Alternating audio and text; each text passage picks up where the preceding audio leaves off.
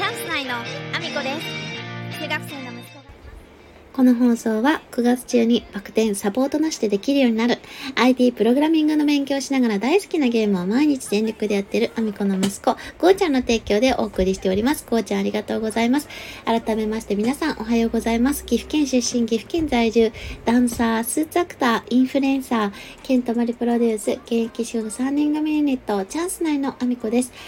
本日もアミコさんのおつむの中身をだだ漏れさせていきたいと思います。よろしくお願いします。えー今日ちょっと風邪をひいてしまいまして、コロナとインフルは陰性だったんですけれども、ちょっと声が出づらい状態になっておりまして、お聞き苦しい中にはなると思いますけれども、えー最後まで聞いていただけると嬉しいです。よろしくお願いします。本日はですね、あの、 Voicy でも少しお話しさせていただいてるんですけれども、クラファンのことをちょっとお話しさせていただこうかなと思ってます。あのー今日からですね、あのー岐阜県にあります柳ヶ瀬という大きな商店街にですね、あのーロイヤル劇場というですね、あのー唯一無二の 35mm フィルムのあの専門上映館がございまして、あの、現存してるのは多分ここぐらいなんですかね。あの、常設でやってるのは多分ここだけだと思います。使われてる映写機も実は壊れたらもう修理部品がない。そこで終わりというようなものを使われていらっしゃいまして、実はこの映写機なんですけれども、365日ずーっと動きっぱなしです。そしてですね、この映写機、えーなぜ、えーと止めないかというと、止めてしまうと次、えーと起動できるかわからない。というふうに、あの、映写機の修理メーカーさんに言われているから動きかしっぱなしなんだそうです。そういった形でずっと使われている映写機なんですよね。でとてもレアなものを使って上映してるんですけれどもあのやっぱりちょっと存続が危ぶまれておりましてクラファンに挑戦するという風にあのなりまして今日からクラファン開始してるんですけれどもあの今日はねその内容に関しては Voicy の方でお話をさせていただいたんですけれどもやっぱりクラファンをすると皆さん T シャツ作っちゃうんだなっていうのが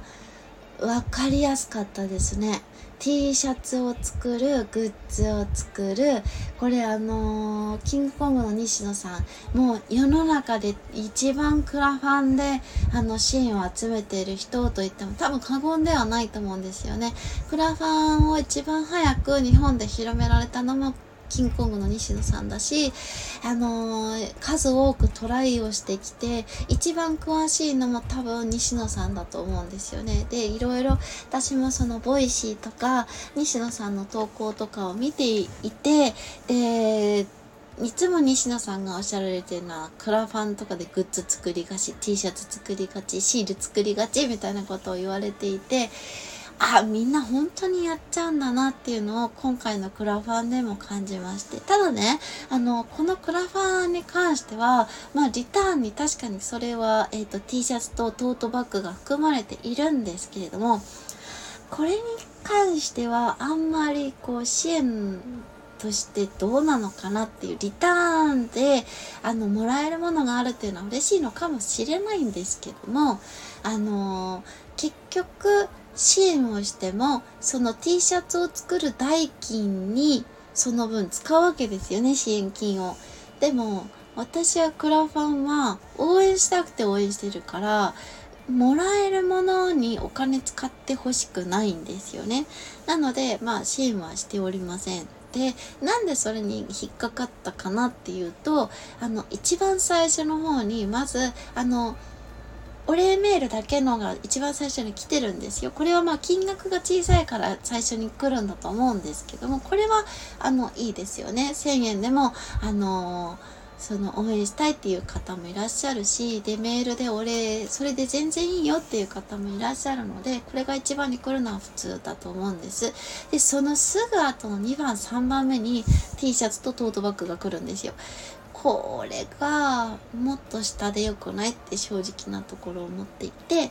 あの、支援したい人はもうもらえるもので支援してないと思うんですよ。これはまあ私が西野さんの聞いていても完全に洗脳されてるのかもしれない。それかもしれないですけどただ支援したお金を T シャツ代に回されるのはでデザイン料金とかに回されるのはうんってやっぱなりますよね。であのそのすぐ下あたりからはすごく非常にいいなと思うものがたくさんありましたのでまあそれは素晴らしいかなと思ったのでちょっとそちらをご紹介させていただきたいと思うんですね。そのありがとうメールの後が、えっ、ー、と T シャツト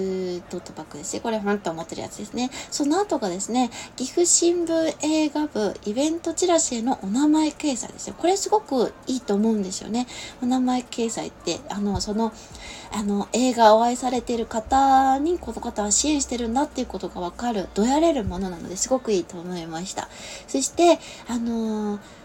ロイヤル劇場の月間パスポートもすごく素敵だなと思ったし私はその後のあの劇場座席ネームプレートを支援させていただいたんですけどこれも素敵だなって本当に思いました。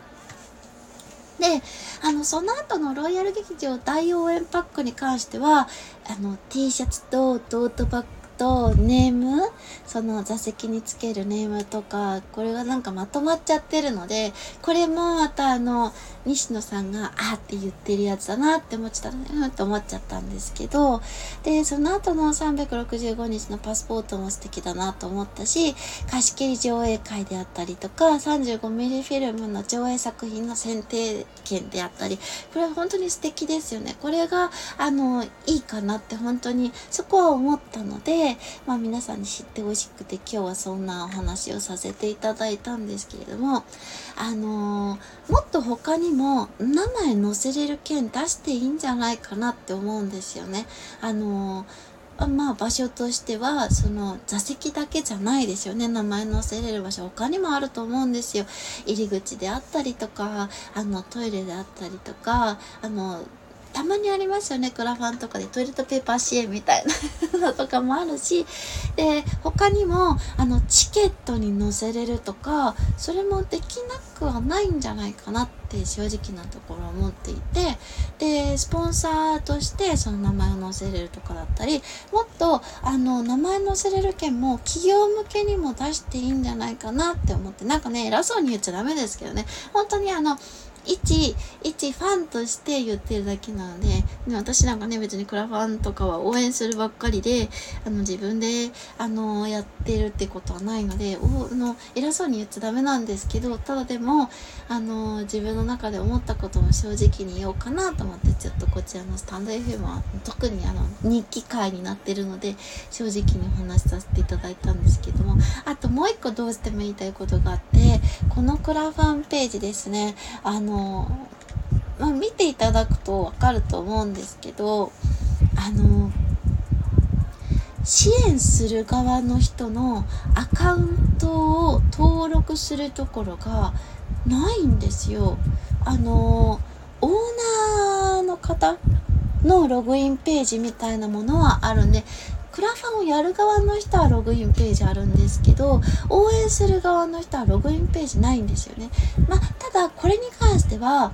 確かにログインは非常にハードルが高いと言われてるので、ログインがないっていうのも、あの、いいことだと思うんですよ。いいことだとは思うんですけど、ただ、あのー支援した側の支援履歴が載らないことと応援した後にシェアをしますよね。で、支援しましたっていうツイートとかそういうものがシェアできるわけじゃなくって、クラファンページをただただシェアできるだけなんですよ。そうするとどやれないですよね。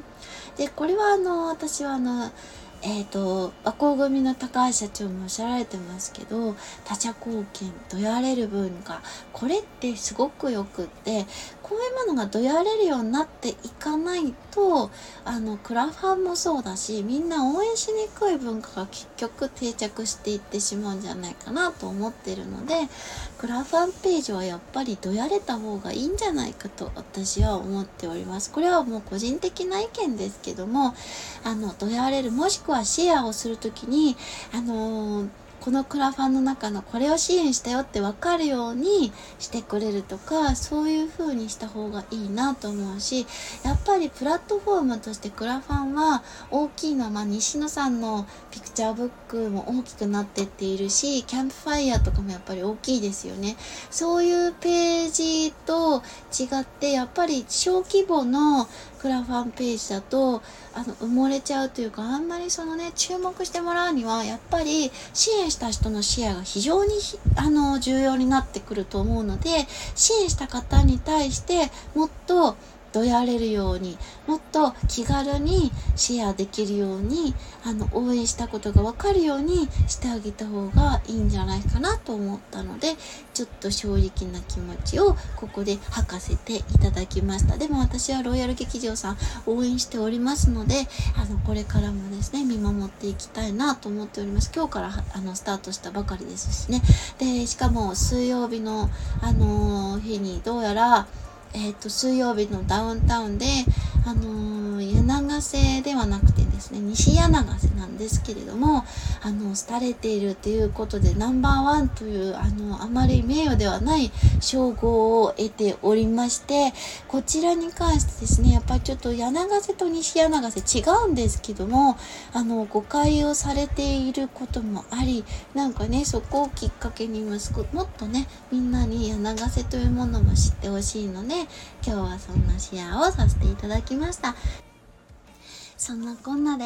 えー、私の出演情報をお知らせをさせていただきたいと思います。現在開催中になります9月30日まで岐阜にあります岐阜清流文化プラザというところで障害の有無関係なく参加できるファッションショー私のファッションショーという企画展示で映像作家寺巻さんの作品キャンバスという作品私が出演させていただいている作品に登場した私が実際に着用した絵の具まみれになった、たえー、衣装が展示されております、えー、その時に撮影された映像作品も再編集されて、えー、上映されておりますので、えー、ぜひ合わせてご覧いただけると嬉しいです。そしてそして、えー、10月25日は愛知県にあります千草文化小劇場というところで名古屋市芸術奨励賞受賞記念公演そばくに出演させていただきます。こちらはチケット完売オンラインとなっております。ありがとうございます。そして11月5日は、えー、愛知県にあります名古屋市公会堂というところで恩返しという舞台に出演させていただきます。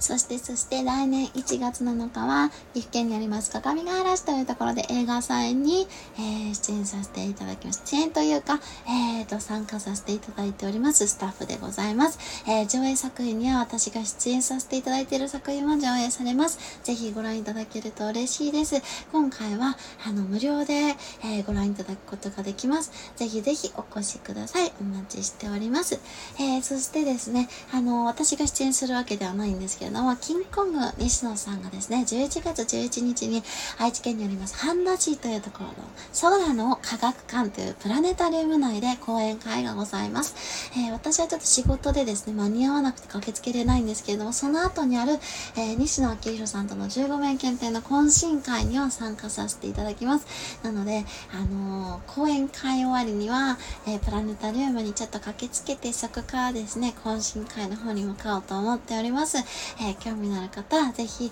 えー、概要欄のリンクをチェックしていただけると嬉しいです。えー、そんなこんなで、えー、ぜひ私の SNS のフォローもよろしくお願いします。Twitter、Instagram、TikTok、YouTube と Threads、それからスタンド FM だけではなく、 Voicy でも放送させていただいてます。放送内容別々のものになります。ぜひ、え、フォローしてお聞きいただけると嬉しいです。よろしくお願いします。え、そんなこんなで、え、今日も一日ご安全にいってらっしゃい。oh, oh. oh.